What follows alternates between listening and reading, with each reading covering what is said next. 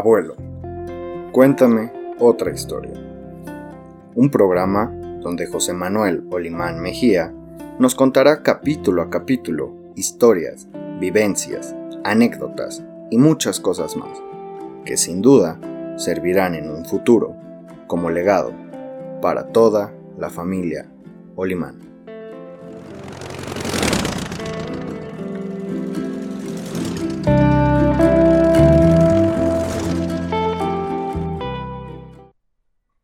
Bienvenidos al segundo capítulo de Abuelo, cuéntame otra historia.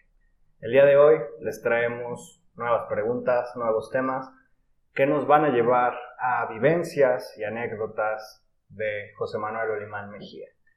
Todo esto va a servir como legado en un futuro para toda la familia Olimán. Comenzamos.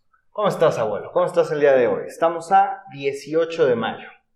Pues muy bien, José María, y muy agradecido con esta iniciativa tuya. Ok, qué bueno, me alegro mucho escuchar eso. Muy bien, el día de hoy te he preparado una serie de preguntas, las cuales te voy a ir formulando, y nos gustaría que nos contaras acerca, para empezar este capítulo, de las motocicletas. Como pueden ustedes escuchar, en el intro de este programa se escucha una moto y eso tiene un porqué. Entonces, queremos que nos cuentes cómo fue que inicia ese, ese amor por las motocicletas, qué edad tenías cuando tuviste tu primer moto, cuál fue la moto que más te gustó. Cuéntanos. Mira, yo tendría 14 años cuando mi mamá me compró una bicimoto marca Shecato, italiana, preciosa. Nada más tengo una foto de ella, pero ya cuando la saqué, ya tenía yo 20 años, ya no servía bien el motor. Pues hasta que se acabó el motor, fue... Okay. Pero yo podría decir que de toda mi juventud, la motocicleta fue lo que me dio mucha alegría. Sí, claro. Te fue la parte libre. más preciosa de mi vida juvenil, fue la, la moto. La disfruté muchísimo. Muy bien. Y esa, ese recuerdo siempre lo traía en la cabeza. El negocio nunca me dio holgura para invertir en una moto. Pero hicimos una obra acá en Cima, un hospital acá en la ciudad de Puebla, que colocamos 2.200 metros de mármol, que yo asesoré y que yo di indicaciones de cómo hacerlo, qué materiales, qué medida, y la forma de sujeción a las paredes.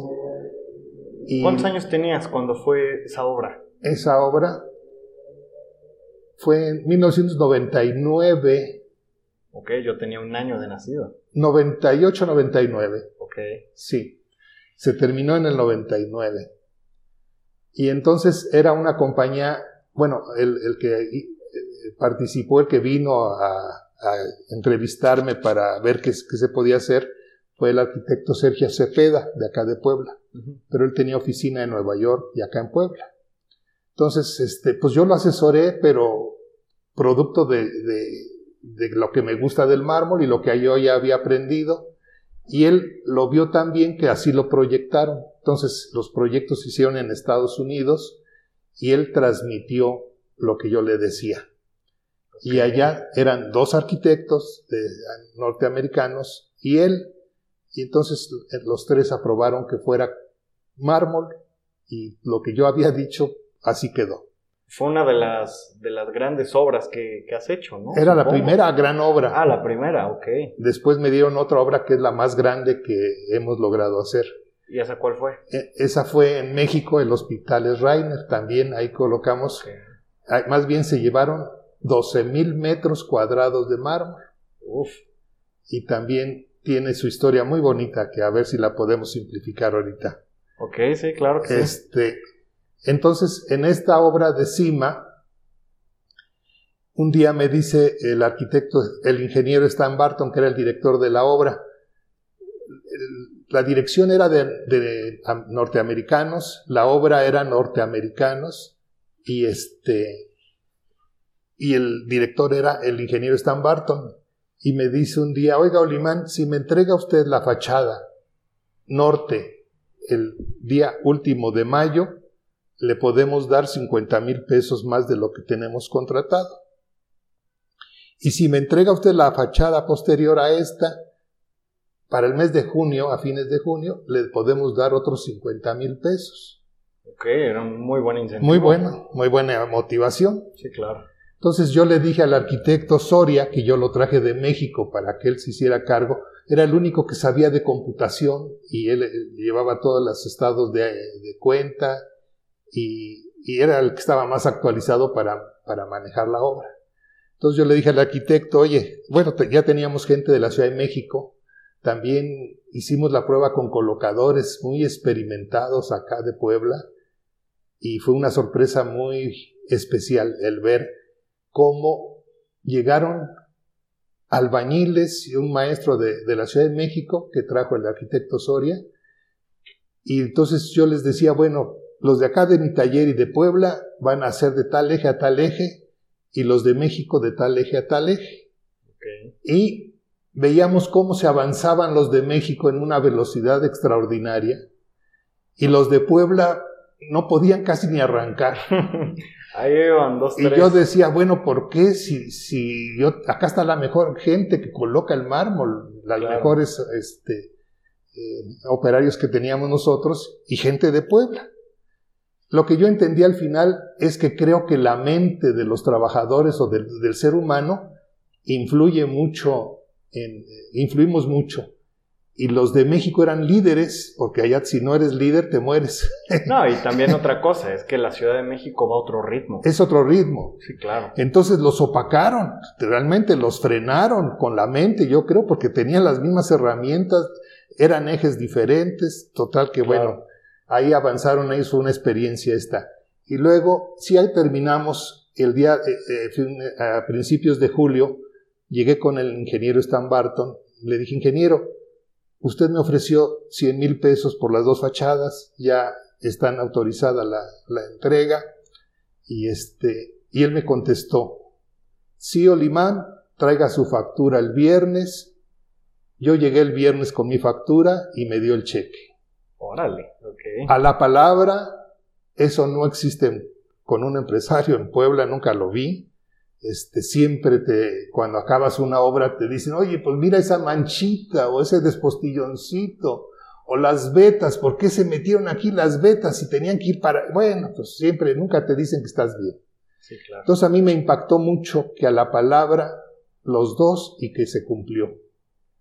Y entonces yo le dije al arquitecto Soria, Sergio Soria, oye, pues yo te, te doy 50 mil pesos de los 100 mil. Le di 50 mil. Y salí de ahí pensando, bueno, estos 50 mil pesos yo voy a comprarme una moto Harley. Porque el negocio no me ha dado dinero para esto. Si yo los meto al negocio, pues mañana ya no están. Sí, claro. Eh, porque siempre veníamos invirtiendo más de lo que... Yo, yo no soy hombre de negocios y mis tonterías era reinvertir todo lo que yo podía. Porque así lo entendí.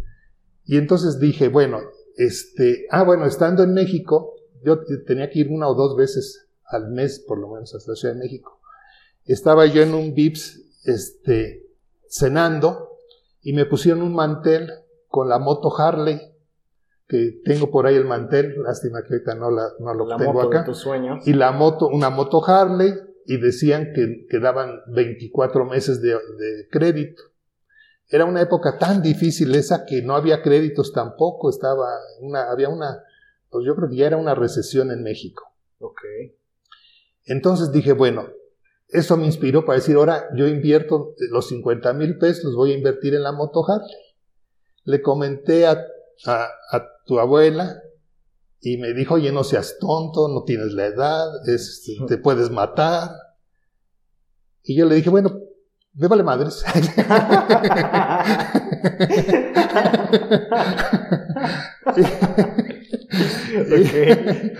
y, que me voy a México. Y le dije a Pepe, vamos a México a traer una moto. Bueno, hice mi solicitud en México en otro viaje.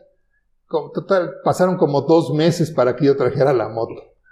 Al final, cuando ya estaba autorizado el crédito y todo, este, le digo a Pepe, oye, pues vamos, y nos fuimos en la camioneta Chrysler de Pepe, la verde bonita.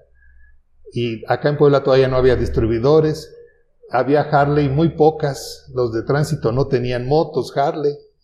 Era, entonces, otra cosa. Eh, fue un capricho, una, o sea, es la consecuencia de haber tenido ese juguete de juventud marca Checato.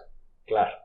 Y este, bueno, entonces esa moto, pues yo la disfruté como 2.500 kilómetros, pues muy tranquilo, pero sí recuerdo con mucha claridad que cuando la compré y ya veníamos con ella, la tenía, este, yo pensé, bueno, este es un trofeo que José Olimán Mejía se lo, se lo da a José Olimán Mejía como símbolo de un buen empresario, porque a mí la sociedad no me va a festejar, nunca me van a, a reconocer que soy una persona que vale. Entonces yo dije, bueno, este es mi trofeo. Así como muchos ostentaban sus títulos y dije, bueno, la Harley es, es mi máximo trofeo. Sí, claro. Y esto y más merezco. O sea, ya empecé, en esa época ya tenía yo eh, más claro que,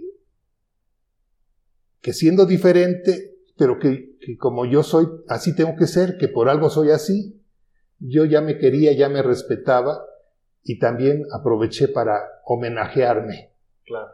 Y sí recuerdo que, que pensé también, dije, esta moto pues va a durar 40 años, pues, entonces yo me voy a morir y ahí se queda. y sí pensé, afortunadamente, espontáneamente lo, lo, lo vi, dije, bueno, es que esto es para mis nietos, yo la voy a disfrutar, se va a quedar en el garage y cuando yo me muera, todavía la van a disfrutar mis nietos. Sí, claro, es que Harley es calidad. Era, era, era, era un premio, era un aplauso, era un reconocimiento a que una gran empresa norteamericana nos pagó el 100% de lo que nos le cobramos, nos reconoció un, día extra. con extra, con el extra de 100 mil pesos. Bueno, esa es la moto Harley que, de la que hablamos, ya hablamos de las dos motos. Sí, claro, ok, muy bien. ¿Cómo me hubiera gustado subirme a esa moto algún día? sí, claro. Ahora. Ah, bueno, el final de la moto no fue grato, eh, fue una imprudencia de un conductor que estaba en mal estado de en estado de ebriedad y que se, a lo mejor no le caían bien los motociclistas y le aventó la camioneta en Veracruz a un grupo de motociclistas donde Pepe este, fue accidentado del pie. Sí, lo y recuerdo. Que estuvo tres meses, una semana menos de tres meses este, en el sanatorio Beneficencia Española y todos diagnosticaban que tenía que perder el pie porque estaba muy mal de su pie. Y bueno, fue una etapa. Sí, fue una, una, tragedia. Una, etapa fea. Pero también aquí, bueno, ahorita que yo quería comentarte también que lo que yo he notado es este, que, que a lo mejor también soy insensible.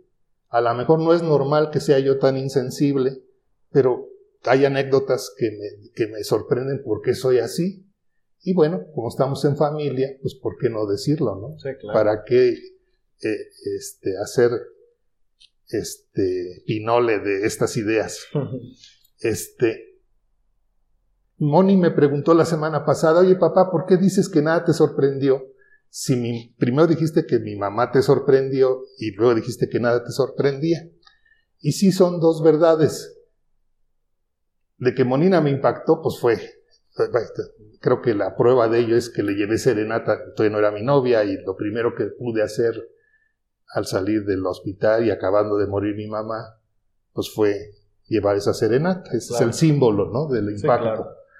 Y de que soy insensible, me pasó con mi mamá. Cuando ella murió, yo estaba, estaba mi camioneta, era una Willis 47, era este, Jeep modelo 47. Y este, se estaba desvielada, aquí a la vuelta la estaban eh, arreglando el motor y me fueron a avisar, oye, tu mamá está en agonía. Ya tenía un año con cáncer, ya sabíamos que, iba a morir. ¿Cuántos años tenías tú? Yo tenía 20 años. 20, ok. Y entonces, bueno, me fui tranquilo a la casa y la vi, pero estaban mis cuatro hermanas y sus dos hermanas de mi mamá alrededor de su cama con ella. Entonces yo pensé, bueno, pues la están cuidando, yo aquí no tengo nada que hacer. Yo pensé, bueno, ¿qué falta? El pan para cenar, las medicinas, la funeraria, el padre, fui a traer el padre.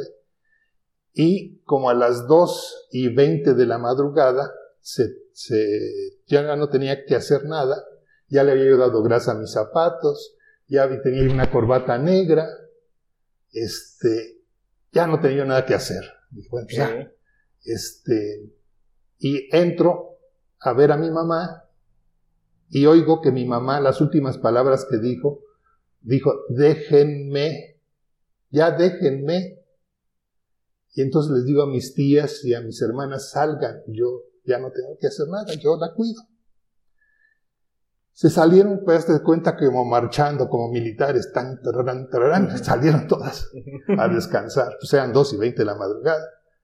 Y dije, bueno, ¿yo qué hago? Pues me, me, acuerdo que me dolía mucho la espalda.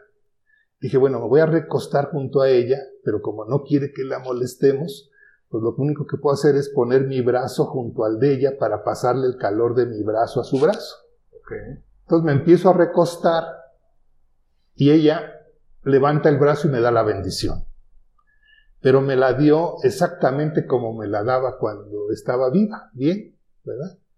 en la frente, en el pecho y los dos hombros, sollozo de la emoción, y salgo rápido a decirle, ah, bueno, y pensé yo, bueno, pues yo no tengo por qué llorar, yo tengo que aquí que consolar a las... bueno, voy a decir a todo el viejerío, viejerío porque son mujeres, no porque estaban viejas, sino por decirlo, ¿no? Pura mujer.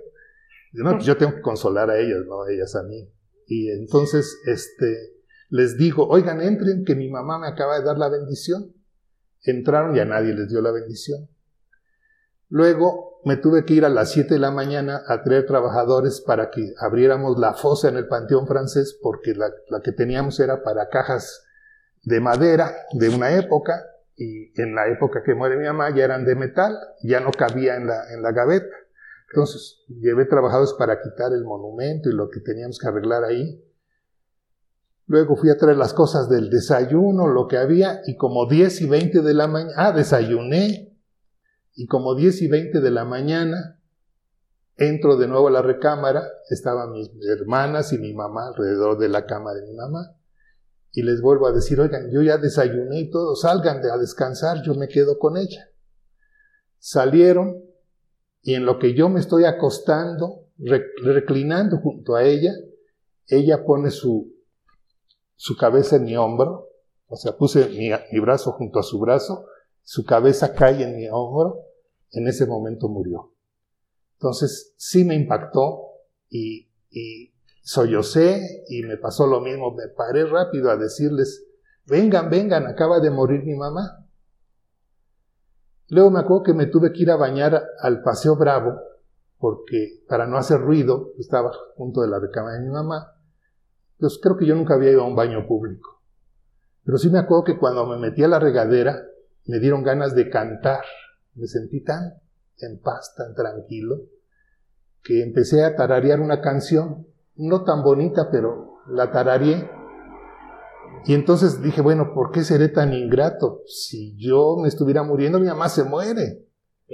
Y mi mamá se está muriendo, yo estoy feliz, estoy cantando, ¿no? ¿Qué, qué, qué hijo tan ingrato soy? qué tan deformado estoy ya, ¿no? Han pasado muchos años para que yo entendiera que, bueno, pues, así me pasó y, seguido me ha pasado eso. Entonces veo que hay una insensabilidad y cuando murieron mis cuatro hermanas me pasó lo mismo.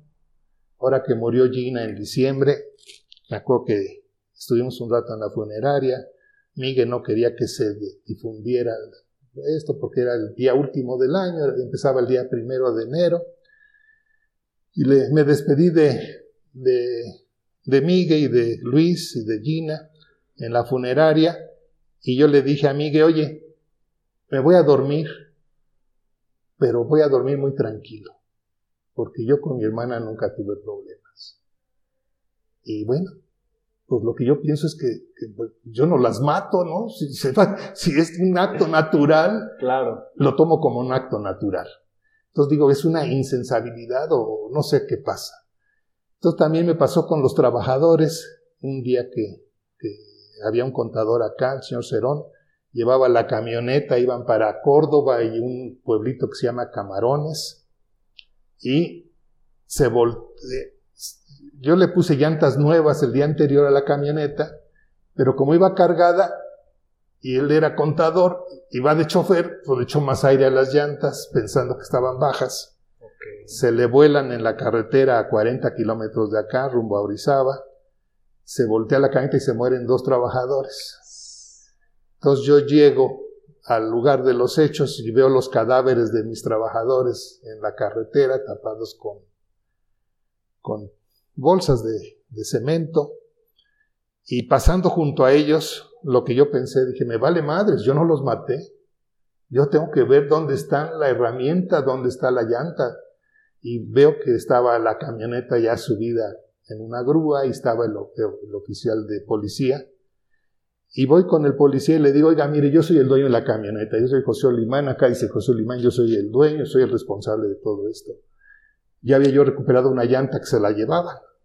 ¿Ah? ¿Se la estaban robando? Se la estaban robando, sí, un campesino.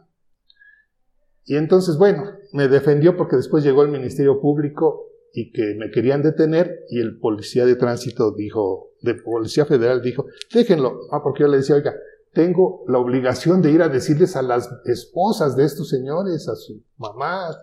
Entonces, este, si yo no lo hago, no hay quien lo haga.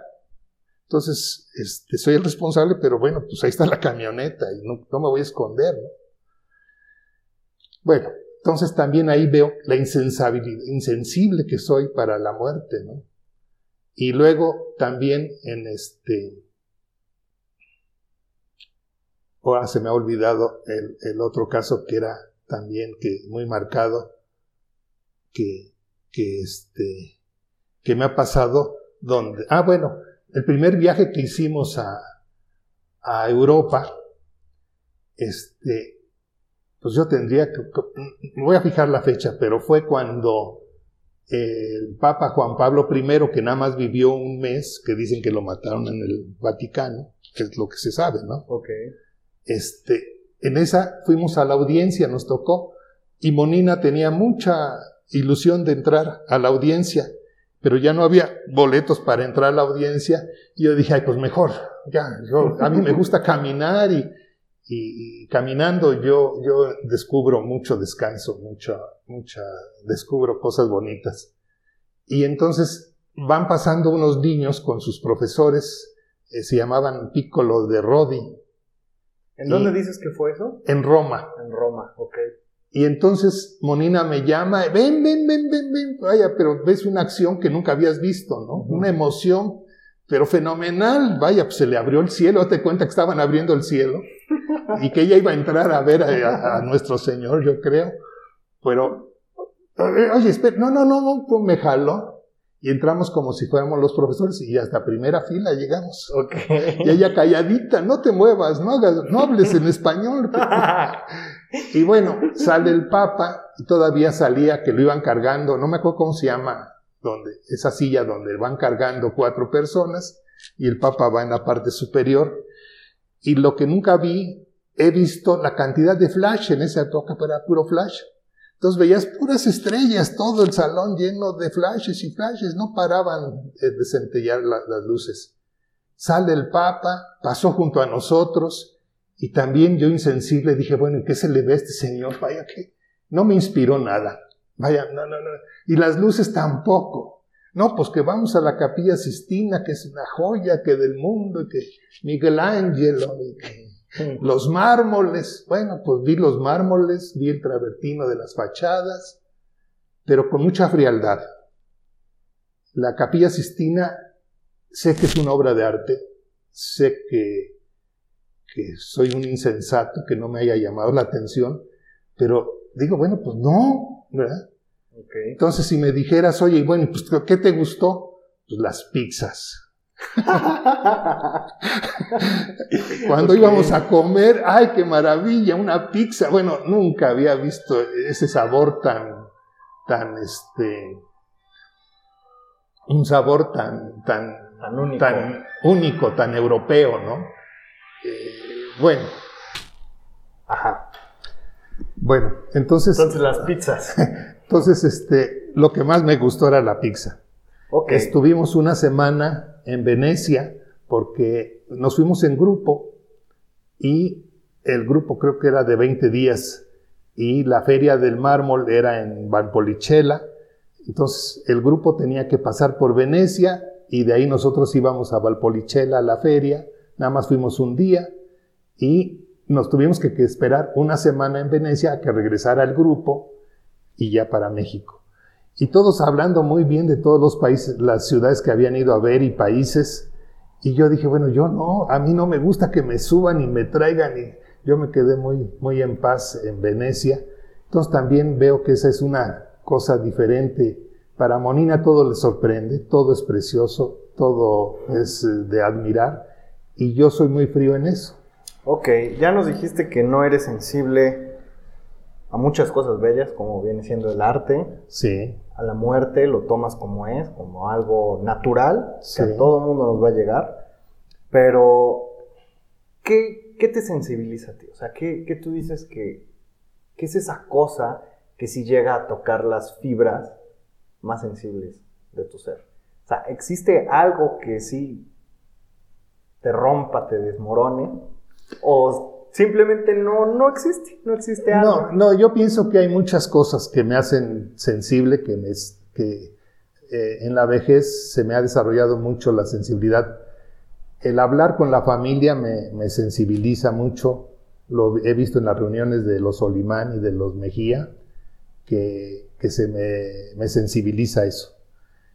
Eh, lo que deben ser muchas cosas, pero yo para simplificar, estamos en una grabación, pues lo que últimamente es la música, ¿no? Yo oigo música suave, música instrumental y, y- y mi corazón se mueve y las lágrimas salen. Ok, entonces sería la música lo que... Lo que podía sintetizar, hay muchas cosas, Ok, pero es la familia, es la, la música, ahí digamos, de lo último. Este, veo muchos, no, no, que, el fútbol, que la- nada, nada, no hay, no hay atracciones, ¿no? claro. Ok, bueno, pasando a otro, a otro tema, este, bueno, yo en lo personal, tu hija Vero, mi mamá, la- todos tus nietos, todos somos fumadores.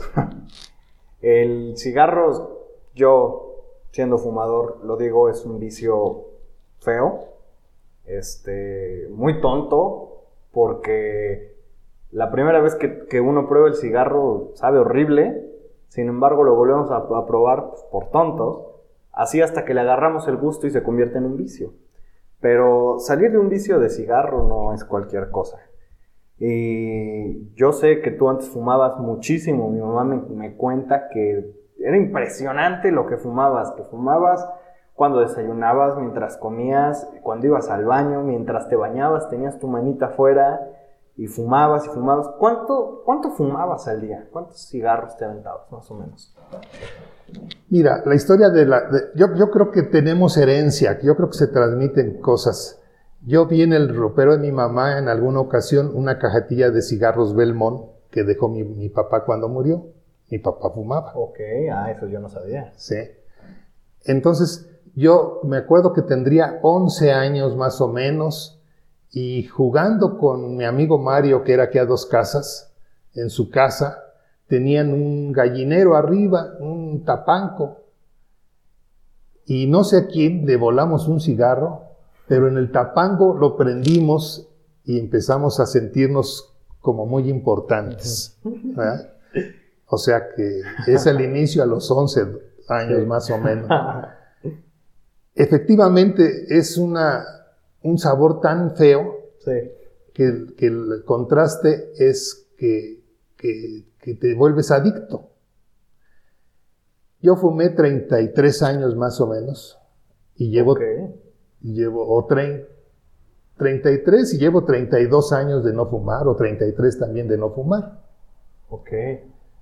Y me acuerdo que una vez me decía Monina, oye Pepe, ya estás fumando demasiado y te vas a morir y nos estás contaminando. Mi abuela nunca fumó ni un cigarro. No, no, no, nadie fumó en la casa, nadie, no había cigarros acá.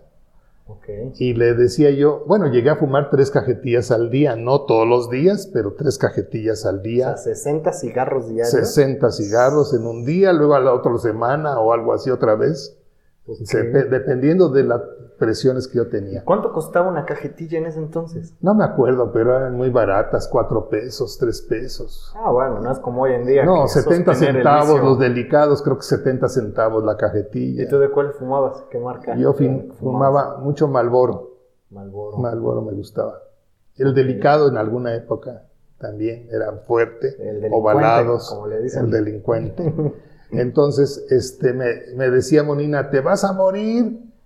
Y, y lo primero que yo pensé, dije, bueno, ¿y si me muero fumando no es nada mal? Pues qué bonito fumando, te vas fumando. Sí. Pero si yo vivo sin fumar, eso sí es grave. Sí, claro. Es como Joaquín Sabina, igual cantautor, fuma mucho y hubo un, un tiempo donde quiso dejar de fumar y él decía en las entrevistas precisamente eso, ¿no? De que, ay, no, es que me imagino una vida sin fumar. No, Yo no quiero vivirla, ¿no? No, no, no, Yo no, no es vida. vivir una vida sin No es fumar. vida, no es vida. Eso, no- para mí era, si tenía yo que hablar por teléfono, pues primero el cigarro y luego el marcaba. Si voy al baño, pues un cigarrito. Si voy a, después de desayunar, un cigarrito. Pero empezaba yo a caminar porque también el negocio pues siempre, siempre ha estado en quiebra. Luego que hablemos del negocio vas a ver cómo si hay muchas etapas, siempre la presión económica. Y este, y entonces dije, bueno, pues caminaba, me iba yo a la Plaza Dorada a caminar todos los días en la mañana, como de 8 a 9 de la mañana. Y me encontré con un amigo que era, vivía aquí junto, en la casa de junto al garage. Ahí vivió muchos años. Y él sí era un atleta, él tenía un grupo de amigos de como 10, 12 gentes que a las 6 de la mañana empezaban a correr. Y le dije, oye, yo sé que tú camin corres todas las mañanas y yo vengo a caminar aquí a la Plaza Dorada, pero este, ¿por qué no me invitas? Quiero dejar de fumar y a lo mejor el correr, el, el ir contigo a caminar me, me, me ayudas. ¿Y por qué querías dejar de fumar si, si lo disfrutabas Sí. tanto? Es que ya, ya había la presión económica del país. De- del país junto con la del negocio. Y entonces era cuando yo tenía que tomar cursos para dizque, aprender cómo defender el negocio, ¿no? Y entre esa angustia por salvar la empresa, digo, bueno, vale la pena dejar de fumar para que la empresa no se muera en el inconsciente. Ok. Y entonces le digo a él, y me dice, sí, yo paso por ti, 20 para las 6 de la mañana, estoy en tu casa. Llegaba en su moto y se subía. Y yo me si ya nos íbamos a correr, a caminar, ellos corrían y yo caminaba. Y cuando él llegaba a las cinco y media, 20 para las 6, yo ya había fumado un cigarrito y mi cafecito. Entonces él me decía sabiamente, mira, no dejes de fumar, pero el cigarro y el deporte no son compatibles. Alguien va a ganar, Claro. pero no dejes de venir a caminar. No dejas de fumar, pero no dejes de venir. Claro. Pero bueno, es que Algo si va a tú, pasar. si tú, si tú no, no pasas por mí, jamás me voy a parar yo. Yo no, no, no tengo la, La los fuerza ta- la voluntad. fuerza de voluntad de pararme a caminar y solamente porque sé que llegas me paro. Entonces, era, yo decía, eres mi amigo de 6 a 8. Entonces, tuve un amigo, un gran amigo de 6 a 8 de la mañana. Y entonces, en- después de dos, tres meses de caminar, yo, bueno, arrancábamos juntos, todos corriendo, pero pues a los 50 metros yo me iba quedando, quedando, porque ellos llevan un paso de atletas y me quedaba en el campo. Pero un día que me quedé en el campo, solito, me gustó mucho, me impactó mucho sentir el frío de invierno, el ponerme los pants, el ponerme tenis, me, me- me cambió ese, esa rutina del día y entonces me posesioné en otro mundo. Y estando dentro de ese mundo, en la soledad, en el monte, no veías más que el pasto húmedo, el calor de adentro y el frío de afuera, un día, este, ah, bueno, ya había dejado de fumar, ya había dejado de fumar. Pero ¿cómo fue el proceso en el que dejas de fumar? O sea, ¿cómo, bueno, ahorita regreso, regreso a esa etapa, pero cuando dejé de fumar, fue un 10 de, de enero, estábamos acá en este mismo despacho, Norma Tobón era la contadora, y estábamos haciendo un balance para el banco que nos prestara dinero. Y entonces me dice, oiga, señor Limán, ¿ya se dio usted cuenta cuántos cigarros lleva fumando? Le dije, sí, Norma, ella también fumaba y fumaba mucho. Y fumaba Tere Lara, que también acá. O sea, cuando el jefe fuma, fuman todos. bueno, lo, veíamos normal en esa época. y, más que en esa época se podía fumar en todos lados, hasta en no, era, era, un lujo, era, era un placer permitido, ¿no? Sí, claro. Y entonces le digo, mire, Norma, este, ya, ya vi que estoy fumando mucho, pero mañana es día 11, entonces como un retroceso, un castigo para que no fume yo tanto, mañana empiezo a fumar a las 11, no temprano. Entonces, como diciendo, no se preocupe, ya vamos a reponernos. Pero estábamos en balance para el banco y yo fumo y fumo y fumo y fumo. Y entonces fueron sábado, ese fue un, un 11 de enero, ha de haber sido por el año 78. Ok. Y dieron las 11 y dije, ay, pues no ha pasado nada. O sea, que tú te imaginabas que era una tragedia dejar de fumar, ¿no? Sí, claro. Y ay, pues no he sentido la sensación de antes, ¿no? Dije, bueno, pues otra hora. Y cada hora decía, y otra hora, y otra hora, y otra. Bueno, pues mañana. Y bueno, pues pasado y llevamos 33 años pensando que, que, este, que, que sí puedo, pensando, pero las realidades que el deporte me, me ayudó. ¿Y nunca recaíste en el cigarro de que se te nunca, antojara? Nunca, nunca, nunca, nunca. Un, como a los 25 años más o menos, me fumé un cigarro y no me gustó. Bueno, no un cigarro, lo prendí y, no me gustó y, algo pasó y ya lo, lo, tiré. No, no, no quise consumirlo, ¿no? Nomás como tentación, pero no me gustó. Pero pasaron otros seis meses y eh, hubo un bautizo o algo y nos dieron unos puros. Y como al año de que nos dieron los puros, prendí yo ese puro acá, en el, acá en el taller. Y me supo delicioso. Es que el puro y el cigarro no, es muy No, bueno, me sentí otra vez eh, Juan Camane. A, tus 20 años. Prendí mi cigarro. No, ya, ya eran más años ahí. A los 20 murió mi mamá. Ahí ya, ya, tenía yo nietos y todo. Entonces me acuerdo que fumé el cigarro y a las 3, 4 llamadas este, fumadas le di el golpe como si fuera cigarro y me supo más sabroso todavía. y este, sería que ya estaba débil porque era un puro de un año atrás o algo así. Pero me encantó tanto que dije, no, lo tengo que apagar porque ese es el motivo para seguir. Claro. Y adiós, pum, adiós este puro, pero fue una experiencia muy agradable de que, oye, 25 años y como si no hubiera pasado nada. Claro. Entonces yo sí sé que se forma una adicción. Yo sé que esta adicción, por eso hubo una persona que creo que pensaba mucho y que dijo una vez, que la religión es como el opio para la humanidad. Y yo pienso que la, la adicción que yo experimenté, que sé que existe, así es la religión. Todo lo que es fanatismo se vuelve es, es, una, es una adicción difícil de romper. Se requiere de que, Ahora, no es de valentía, no es que digas, bueno, solamente los valientes dejan de fumar o los inteligentes dejan de fumar tiene que ayudarte el ser humano. Yo aprendí que si no fuera por mi amigo, yo seguiría fumando. Ya me hubiera muerto. Y la paradoja de esto, que hay muchas paradojas muy interesantes en la vida, es que un día que, él no llegó a, mi casa, fui a su casa a verlo, a las 6 de la mañana y me dice, oye Pepe, me duelen las piernas, los brazos, vamos a ver al doctor este, Gerardo, que era uno de los doctores que corría. A ver qué me dice, pues vamos. Y me dice Gerardo llegando allá, dice, no, pues llévalo al seguro, porque sí, es cuestión de que lo vean en la clínica. Lo dejé en la clínica, fui a avisar a su casa que estaba en el seguro, y a las 12 fuimos a ver qué pasaba, y ya no podía caminar. Entonces él le dio un, no, no, no daban, no decían que era, pues que un virus y que un virus.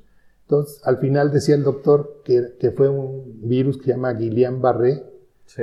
Y que este, lo primero que te ataca es el sistema nervioso. Sí, ya no puedes caminar. Ya no puedes caminar. Primero los brazos, las piernas, y él era un, un hombre fuertísimo. Antes de, de correr, calentaba haciendo ejercicio. Al final calentaba, subía escaleras, lagartijas. Todo el día andaba en bicicleta. Su trabajo le permitía andar en bicicleta. Y bueno, la enseñanza de ese, cuando él muere, nace, nace este Emilito, Emilio. Entonces también fue una reflexión muy, muy clara, ¿no? Pues sí, como, como dices, una paradoja, ¿no? Como tú, teniendo un vicio de fumarte 60 cigarros, ahí andabas, y tu cuate que se mataba haciendo ejercicio, saludable y esto y lo otro, ¡pum! se voló, se fue, Sí, claro. porque se excedió, porque tampoco aceptaba que los alumnos lo superaran, ¿no? Y él ya tenía, pues como 10 años más que yo, 8 años, 10 años que- más que yo.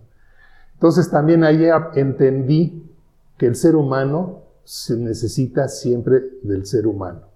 Es un ingrediente más para que yo respete al ser humano. Claro, pero yo, yo en lo personal sí te digo que para dejar de fumar sí se requiere mucha valentía. Mucha Bueno. valentía. Hay muchos ingredientes, muchos, pero sí es, sí es, es este, bueno, ahora, esta otra paradoja, o en, más en- bien enseñanza, es ya dejando de fumar, como hazte cuenta, las dos semanas que ya no había yo fumado, vamos a correr, pues me vuelvo a quedar solito en el campo. A los 50, 100 metros, pues ya ellos se van una hora y yo me quedaba solito. Entonces, recuerdo, lo primero que pensé, dije, bueno, ayer que fui a misa me decían que San Pablo, que San Lucas, y dije, bueno, ¿y a mí qué me importa San Lucas y San Pablo? Este, pues no le entiendo a la iglesia, ¿no? Y que son, que hace dos mil años, pues menos. Yo lo que quiero saber es ahorita cómo le hacemos en, el, en esta época, lo de los, hace dos mil años a mí me vale madre. No, no, no, eso no, no me hablen de cosas que no entiendo. Sí. Y lo primero que pensé, dije, bueno, para eso yo ya no voy a ir a misa. Yo fui veintitantos años, 21 o 22 años, diario a misa, comulgando diario, rezando mi rosario diario, visitas al Santísimo. Toda la semana era yo un apóstol, porque ahí tarea. Estuvimos veintitantos años en la escuela de dirigentes de cursillos de cristiandad. Entonces, ese día dije, bueno, hasta acá llegué, punto final de la religión. Ni voy a rezar, no voy a oír a nadie, ni a los intelectuales, ni a los padrecitos, al que voy a oír es a mí. Pero ya había yo dejado de fumar, ya habían pasado dos meses o tres, o sea, el, cerebro ya te da órdenes más claras, más para toda la vida Ok. ya te, te- te da órdenes, Te ya, oxigenaste. no, ya, ya eres tú, ya vas siendo tú, Claro. ya vales la pena. Ok. Y entonces dije, dejo de ir a misa y San se acabó. Y dejo de rezar y dejo de oír a todos, ya no voy a oír a nadie, me voy a oír a mí. Ese es el arranque y eso fue en el año 78, a, a principios del 78. Ok. Bueno, pues yo la verdad es que yo sí te admiro por esa parte de dejar de fumar así. Sí, O sea, bueno, ahora, sí, yo creo que si, si pudiéramos sumar cómo llegar ahí, hay muchos elementos. muchos. Sí, claro. Vaya, Sí, igual mi mamá tiene una historia similar, ¿no? De que se acabó el último cigarro, es el último. Y pum, dejó de fumar una- 11 años, ¿no? Sí, Y dices, ay, no manches, o sea, sí, sí se requieren ahí, sí, sí. la verdad. Vamos a pasar a la siguiente pregunta. Eh, ¿Cuál ha sido la etapa más feliz de tu vida?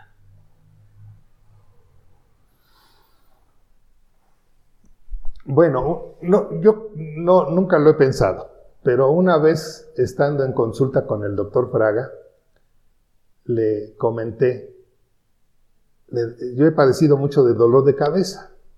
Hay días que se me aminora y días que no, y ahora los zumbidos, quién sabe cómo va yo a acabar. Pero en consulta con el doctor, me acuerdo que le dije hace como siete años, le digo, no, hace como cinco, tengo ocho de verlo y hace como cinco años le dije, oye Robert, fíjate que la única época que no me dolió la cabeza fue en mi viaje de luna de miel. Fueron 13 días, pues pueden ser que son los más felices de mi vida, pueden ser. Este, ¿A dónde se fueron de, luna de miel? Digo, ya aprovechando que era la siguiente parte del programa, que íbamos a hablar un poquito de los viajes. A ver, pues, ¿por qué no comienzas con tu luna de miel? ¿A dónde se fueron? ¿Cómo estuvo? Mira, Monina tenía un coche Volkswagen. Un bochito. Un bochito. Ajá. Nuevecito le compró mi tía a ella. Cuando yo la conocí lo tenía.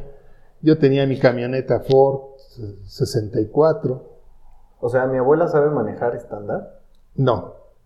Entonces. Ah, ya, sí, sí. Tu abuela sí. No, Monina, eh, ella aprendió a los 15 años, 17 años, y eh, tenía su bocho, ella este, era de ella. ella y Luisito, no, Luisito tenía un coche Chrysler muy bonito. Mm, o sea, ese era para ella y para que llevara a mi tía a pasear. Ok. Entonces mi tía me dice, no, pues se van de viaje, pues llévate el coche de Monina. Y bueno, pues no sentí tan feo. Dije, bueno, pues ir en la camioneta, en el coche. Este, no lo rechacé, nos fuimos en el coche. Sí, hasta menos. Sí, lo aproveché realmente. Me llama la atención que no lo haya yo rechazado, sino que lo vi como bien, como que era un elemento de ayuda. Y nos fuimos a México, nos hospedamos en el hotel Hilton, había el Hilton, estaba en reforma, Paseo de la Reforma Insurgentes, se cayó como a los 10 años, se cayó el edificio. ¿Ahí por donde está ahorita el Emporio? Por ahí, una calle, dos calles más para el, hay entre Insurgentes y Reforma. Ok.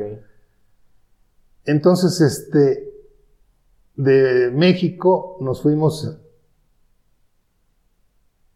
por, a Guadalajara, pero nos hospedamos en diferentes lugares. Ah, pero todos se fueron manejando. Todo manejando. Ok.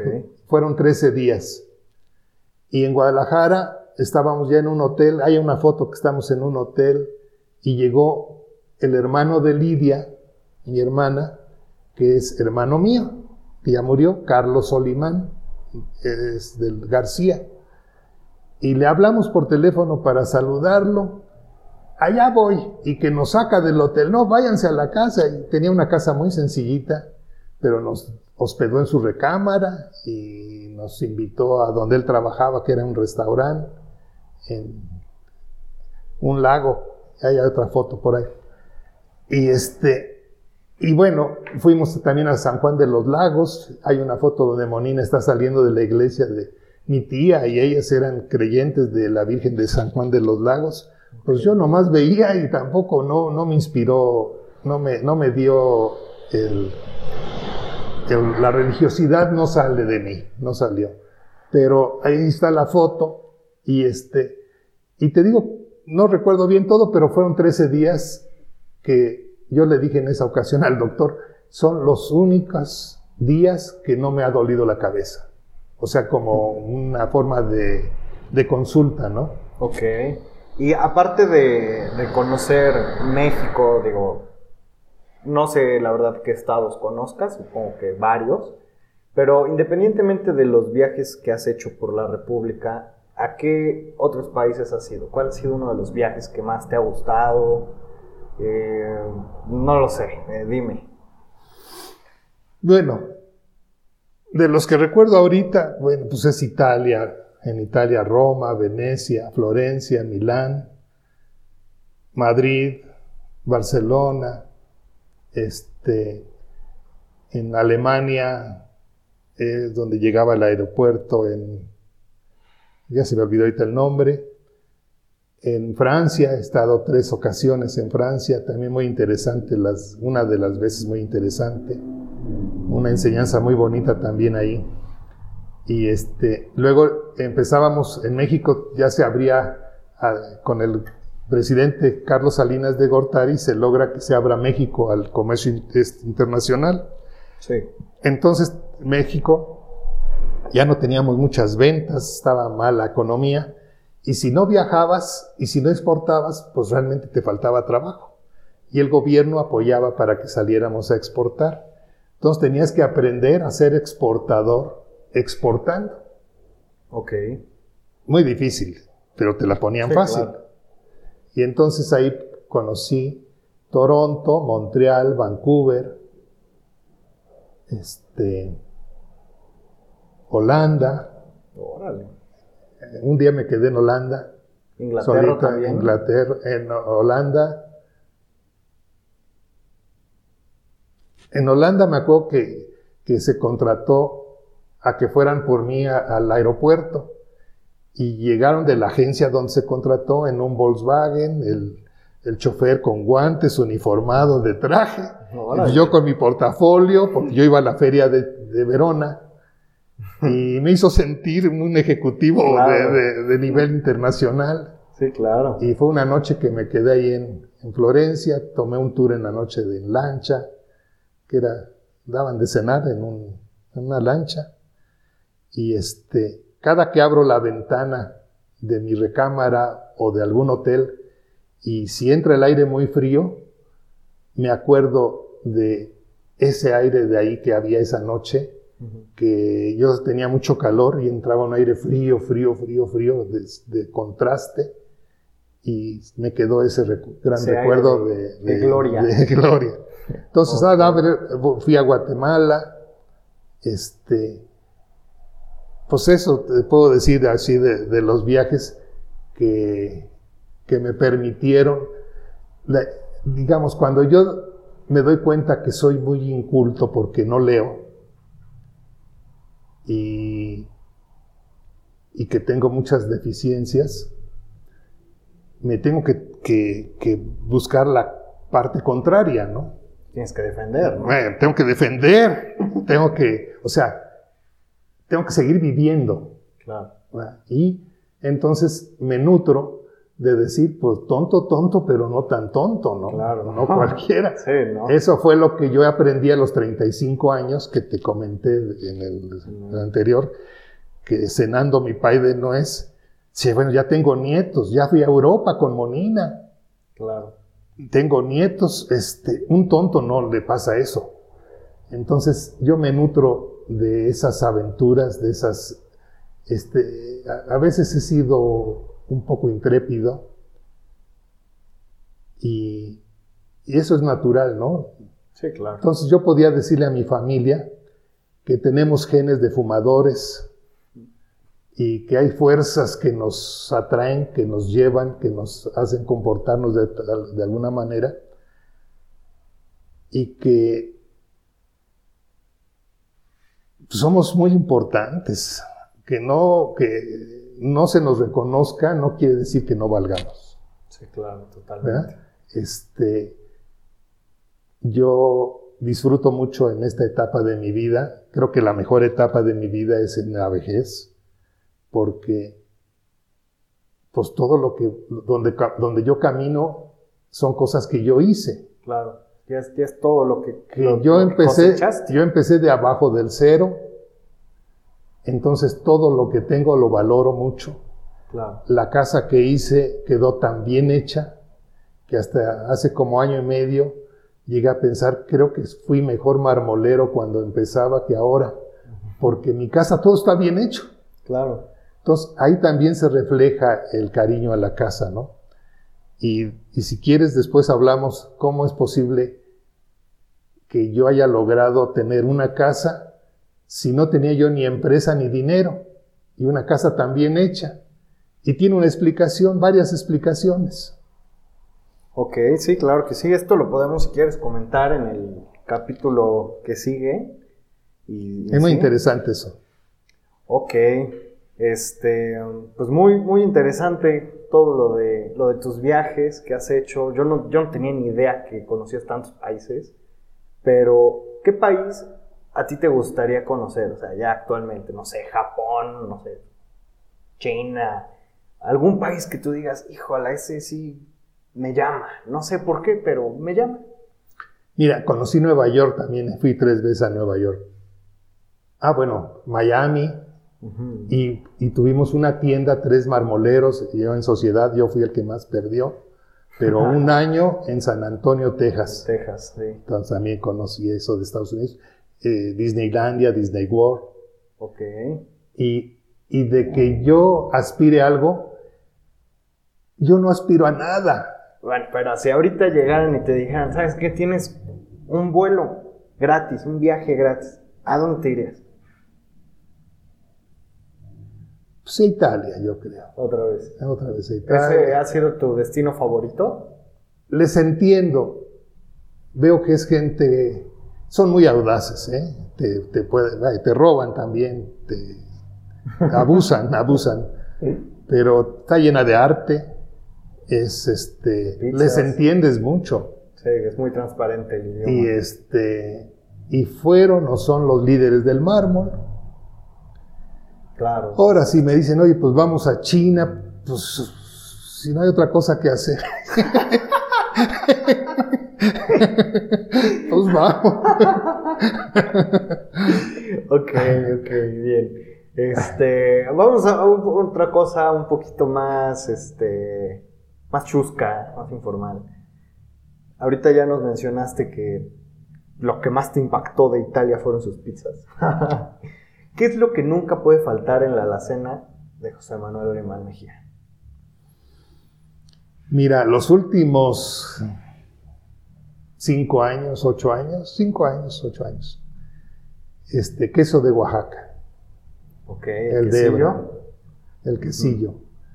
He, oído, he oído que no es bueno, que los lácteos, pero yo lo sigo comprando y si compro queso de hebra que no sea de Oaxaca, no me gusta.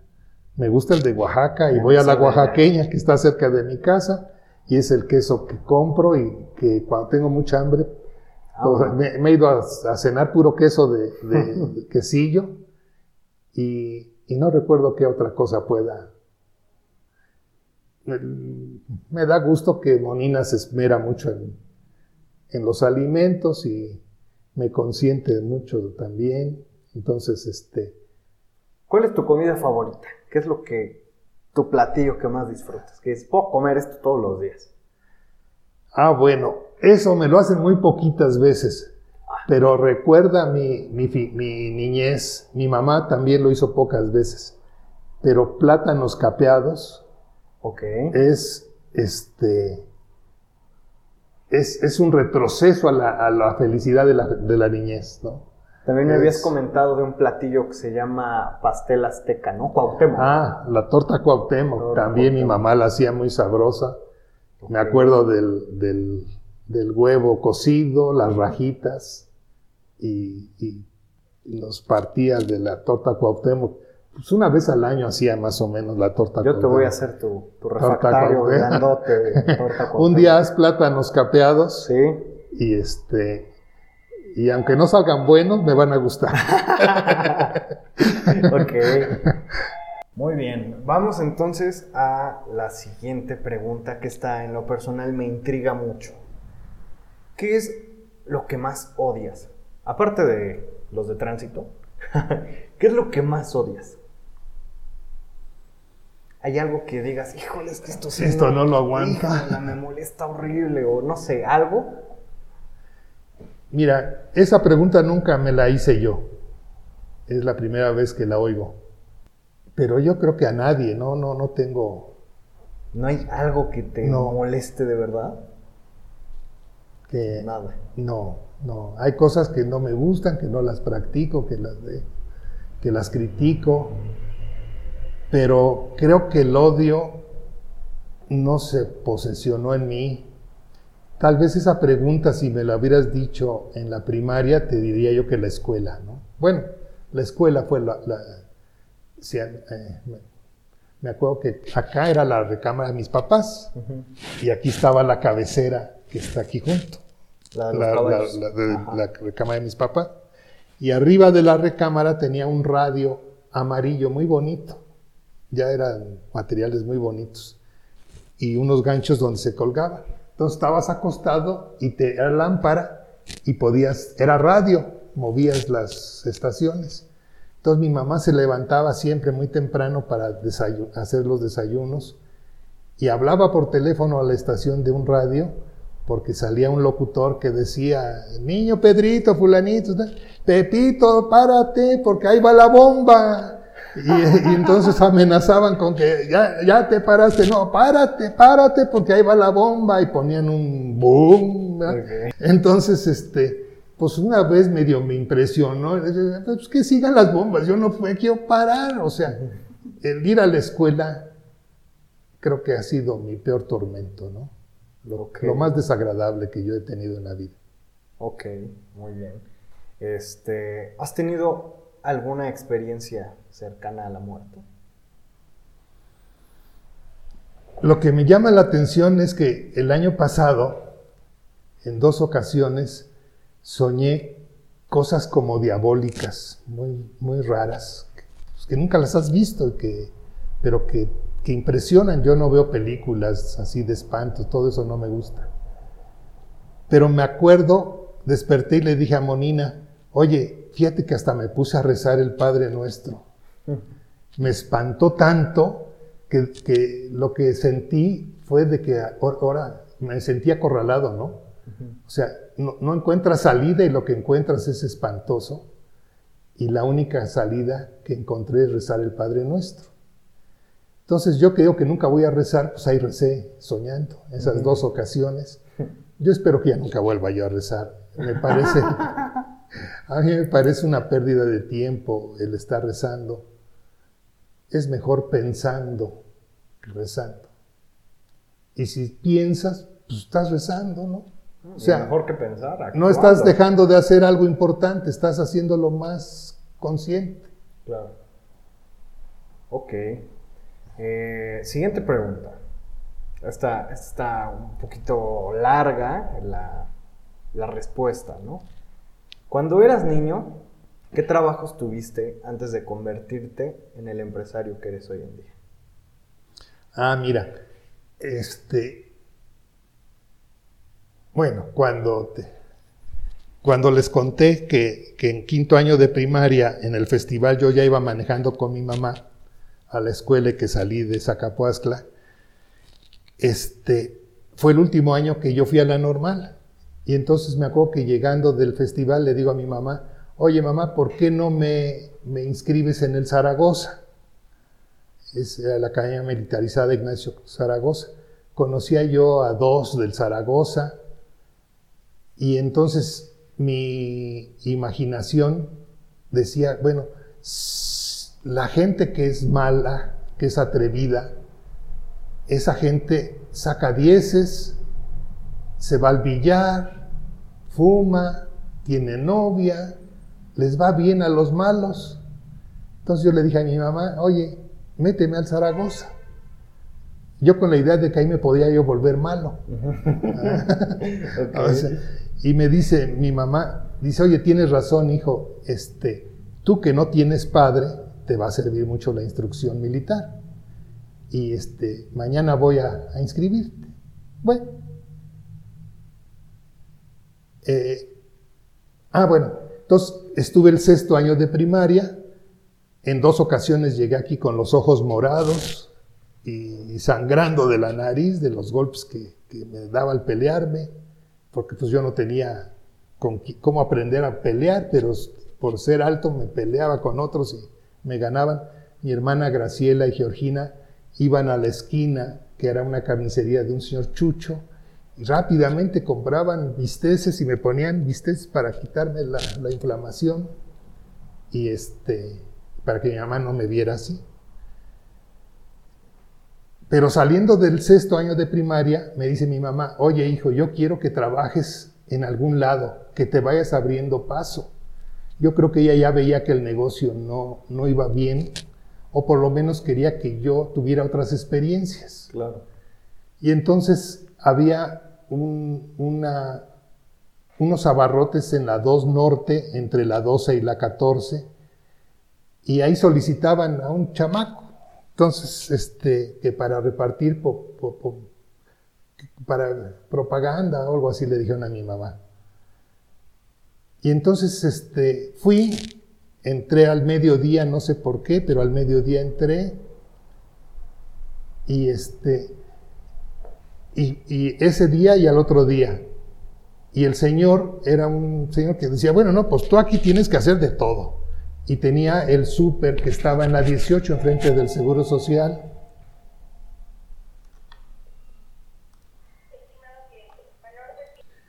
Este, el señor de los abarrotes eh, tenía un súper en la 18 frente al Seguro Social. Entonces me decía, tienes que llevarte la mercancía de aquí para allá y de allá para acá y barrer y todo como mocito. Y entonces pues, le platiqué a mi mamá y me dice, no, pues es que yo no quiero que trabajes, pues, que aprendas de mozo, no es lo que yo busco, ¿no?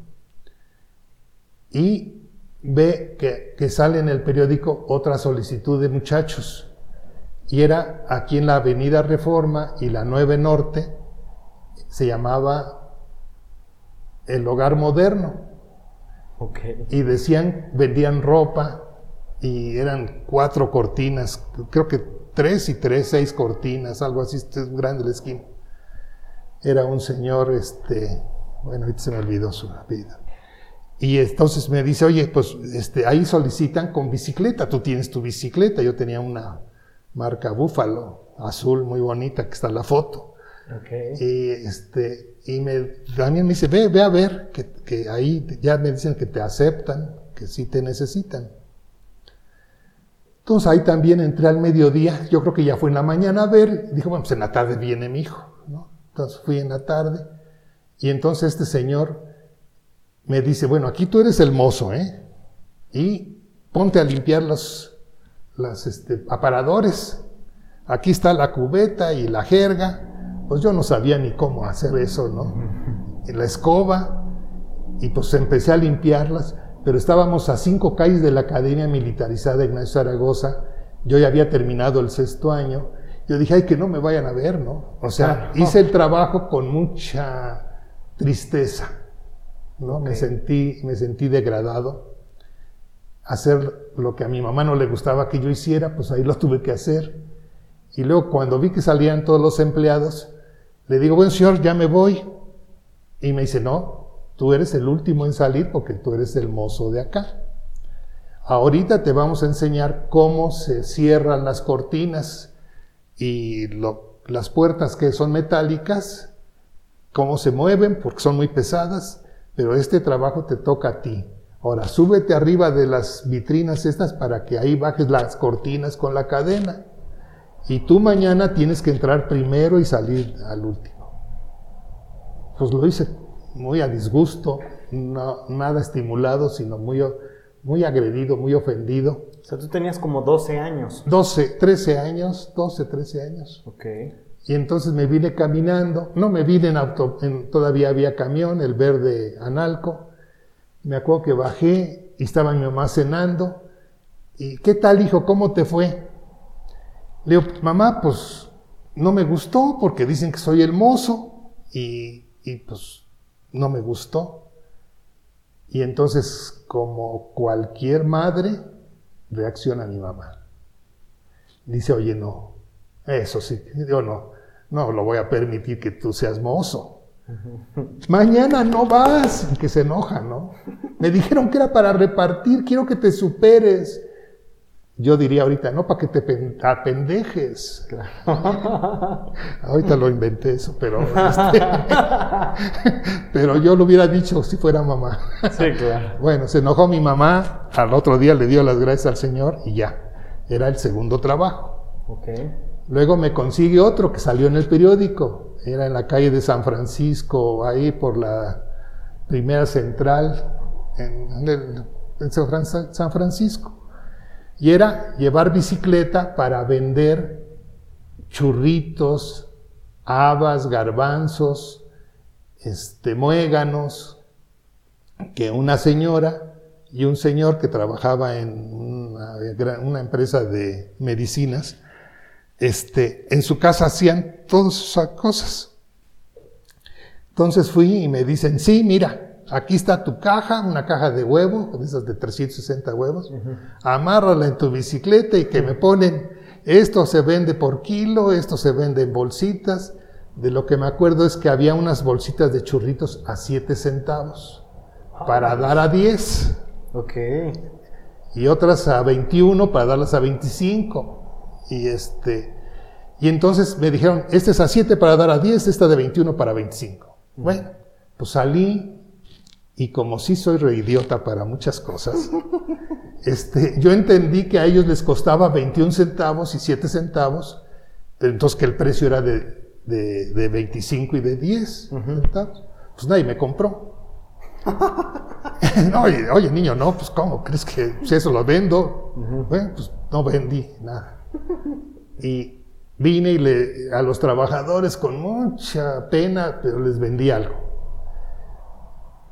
Y al día siguiente ya me explicaron bien y salgo. Y dije, bueno, pues me voy lejos. Para... Yo tenía mucha vergüenza de, de salir con mi bicicleta y vender esas cosas, ¿no? No era mi aspiración a eso. Y entonces voy subiendo por la 14 Oriente, donde está, eh, adelante, donde está Casaguayo, dos calles o tres adelante, era una subidita. Voy subiendo y en eso veo que viene bajando mi amigo Abel Anán Adel. Con él estuvimos en la normal, me paso al Zaragoza y él también se pasa al Zaragoza. Y fue el amigo que creo que conté la anécdota, sí, la anécdota que fui a verlo cuando lo estaban dializando. Entonces él venía en sentido contrario. Y yo dije, ay, que lo veo y que me volteo. Dijo, oye, ojalá y no me vea. Y me quedo así, viendo hacia abajo. Y, y me chifla, ¿qué hubo, mi Pepe? ¿Cómo estás? Y se da la vuelta y llega contento. Pues acá, Fermín, acá, estando viendo esto. Y coge y mete la mano. Oye, mira qué buenos churritos. Él era muy, este, entonces, diciendo, tipo tú, conchudo natural, de nacimiento, de, genes, incambiables. Entonces, este, oye, qué padre. Oye, no, fíjate que tengo que salir a Venezuela yo con mi preocupación. Y me dice, oye, no está muy buena la chamba. Oye, ¿tú crees que si yo voy a pedir trabajo me lo den? pues si quieres vamos. Sí. Y pues ya cogimos la bicicleta, fuimos. Sí, cómo no, joven, pum, que le ponen su caja de huevo, todo. Bueno, ahora sí, este, Anán, pues dividimos la ciudad en un eje, todo de reforma. Todo lo que es el norte y yo. Y todo lo que es el sur tú. Pues el sur todavía no se desarrollaba mucho. Le decía, nomás me dejas el portal y en el portal yo vendo. Total que entraron después tres más conocidos de acá, de este barrio, de esta zona. Y éramos cinco vendedores al final, pero todos entraron por mí. Y este, es la influencia del ser humano, ¿no? Sí, claro. De eso no te das cuenta sino 30 años después o 40, ¿no? Este, entonces fue el tercer trabajo. Y cuando mi mamá murió, este, le debíamos a mi tío Carlos 500 pesos y la máquina de escribir que está aquí, que es Olive, Olivetti 22, tenía ya como seis meses empeñada por 500 pesos. Le dábamos el 5% de interés cada mes. Y un día que le llevo los intereses y me dice, oye, ¿y tú qué vas a hacer? No tienen para pagar el seguro social. El negocio estaba a nombre de Georgina porque éramos menores de edad, la More y yo. Entonces dice, mira, este, ¿qué vas a hacer? Pues, no pueden pagar el seguro de, ya nomás tienen dos, tres trabajadores, yo estaba inscrito ahí en el seguro. Este, y, ¿y qué vas a hacer? Pues no sé, tío, la verdad que no tengo aspiraciones y nunca, no, no tuve aspiración a nada, ¿eh? Yo no sabía qué hacer. Me dice, mira, te voy a dar un consejo. Cuando abras tu puerta del taller, abres y luego metes la mano a tu bolsa y ves cuánto tienes de dinero. Al día siguiente, si tienes menos, vas para abajo y si tienes más, vas para arriba. Pues lo hice y me di cuenta que iba yo para abajo. Y dije, bueno, entonces ahora qué hago?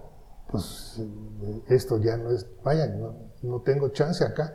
No había más que escombro, no había un taladro eléctrico, había una pulidora que nunca me pagaron porque decían que no servía y la vendí y nunca me la pagaron.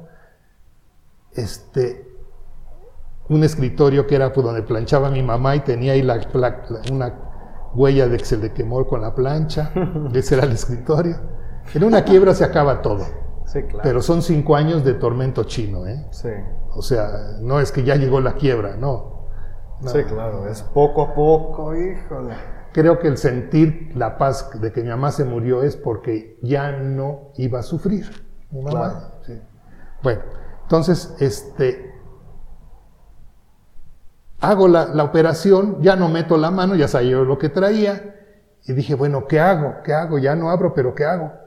Y bueno, tengo dos corbatas, antes podías ir a la prepa de traje y te, no te veías mal, pues iban de traje. Entonces tengo dos corbatas, pues voy a, voy a, a Vancomer a ver si me la dan de chicharito. Pero doy tres o cuatro pasos, digo, ay no, pero si ahí no admiten burros, yo soy burro, ¿no? No, pues yo no tengo acceso a ningún lado, o sea, estoy prohibido para actividades. Para y me meto al taller. Lo que primero que pensé hacer es quitar todo el yeso que estaba en las paredes, porque los trabajadores botaban los mogotes de yeso en las paredes, a limpiar 47 camionetas de escombros a que en un año, ese fue mi principal. Pero yo nunca me imaginé que yo podría crecer en terreno, ni llegar a ser marmolero, no tuve aspiraciones de nada. ¿Nunca te imaginaste estar aquí? No. Rodeado de esto. No, ni yo sabía, pues yo no sabía nada, vaya. Yo estaba en la prepa cuando mi mamá murió y en la prepa nada más recuerdo, fíjate que eso también después en alguna plática, ¿qué es lo que recuerdo de la escuela? Y te, nada más recuerdo dos o tres cosas, ¿eh? O sea que hay un bloqueo espantoso, Sí, claro. pero, pero vale la pena comentar lo que sí recuerdo. Entonces, este, no, no, no tuve aspiraciones a, nada. Lo que yo entiendo ahora en, a esta edad es que, que lo que hice lo hacía yo bien, nada más. Bueno, pues a barrer, pues a barrer. Y, y la naturaleza eh, está siempre a favor de nosotros. Entonces, hay cosas que también, acuérdate que, te comente de, de mis primeros viajes cuando mi mamá murió, son dos viajes, y luego me fui al hospital inmediatamente, como una semana después ya estaba yo en el Seguro Social con operado de los ojos. Este, entonces, pues no, no, no, no, no tuve aspiraciones a nada, ni buenos deseos, ni que yo llegara a pensar que, que estuviéramos en un escritorio de mármol, de ónix. Ni que estuvieras tú aquí sentado con, preguntándome, ¿no? Sí, claro. Mira, yo, yo para cerrar esta parte, me gustaría decirte una frase que, que a mí me reconforta mucho de Paulo Coelho, que, que dice que el universo siempre conspira a favor de los soñadores. Así. Tan Sí, fácil como eso. hay muchas, muchas verdades así. Sí, claro. Vamos a pasar entonces ya a la última pregunta y queremos aquí que vueles un poquito. ¿Qué sería lo primero, lo primeritito que harías si ahorita te dicen que te ganaste en el melate un millón de pesos? ¿Qué harías? Lo primero que yo haría, seguramente, es más de la mitad del millón de pesos lo meto al negocio. ¿Unos 600 mil? Sí, hay 700 mil pesos, 700 mil pesos. Ok. Y lo demás, cualquier cosa que, que acá es buena. Todo lo que. A lo mejor ir en dos semanas salir a- hacia el norte, que a Monina le gusta mucho Querétaro, que ahorita es una zona muy peligrosa esa de inseguridad. O ir a Cancún, que no conozco. Que no conocen, sí. claro. Este, pues disfrutar de algo que, que me haga falta, ¿no? O la otra es guardarlos por si me enfermo. Aquí el dinero es para... Ah, por eso, pero este, bueno, yo te puedo decir con seguridad que yo vivo muy en paz. Estoy muy en paz conmigo mismo, con la familia que tengo me, me reivindica. Este, la capacidad intelectual me permite entender todo lo que pasó, lo que está pasando. Claro. Entonces, este, el, haber tenido el tino de, delegar y que a Pepe corresponda a, esa, a delegar eso, entonces eso también da salud. Sí, claro. Entonces, no hay grandes aspiraciones, ¿no? Si a lo mejor meto todo el dinero acá, está bien. Que me quedé sin nada. Estoy acostumbrado ahorita que si no hay para gasolina, pues me voy a pie. Pues, o sea, no, no hay, no hay, no hay fijón. Y creo que los grandes valores, los que sí valen la pena, yo los conozco, yo los manejo sencillamente. Todo lo que vale la pena es muy sencillo, muy, muy callado, y lo que es muy estrondoso es lo malo, ¿no? Si, si te equivocas, puedes perder hasta la autoridad y todo, ¿no? Sí, claro. Y este y si haces las cosas bien, a nadie le importa también. Pero ya le entendí yo que es lo que te da paz. Ok. Bueno, con eso terminamos este segundo capítulo del programa Abuelo, cuéntame otra historia. Quedaron aquí algunos cabos sueltos que vamos a estar tratando y platicando en el siguiente capítulo. Eh, otra vez, abuelo, muchas gracias por, por esta charla. Estuvo muy amena. Te doy las gracias y nos vemos en el siguiente capítulo de Abuelo, cuéntame otra historia. Pues nuevamente te doy las gracias y yo deseo que a la familia que está dirigida a esta plática este, les haga bien y que me pregunten lo que no entiendan. Claro. Porque a veces la forma que yo tengo de expresarme a veces confunde un poquito, pero pero les aclaro, y también lo que puedo decir con seguridad, es que las mentiras nunca me gustaron y que las he evitado desde niño, que creo que la mentira es muy dañina. Entonces, lo que oigan que yo digo, créanlo. Ok. Bueno, pues ahí lo tienen. Con esto terminamos el segundo capítulo de este programa. Bye bye.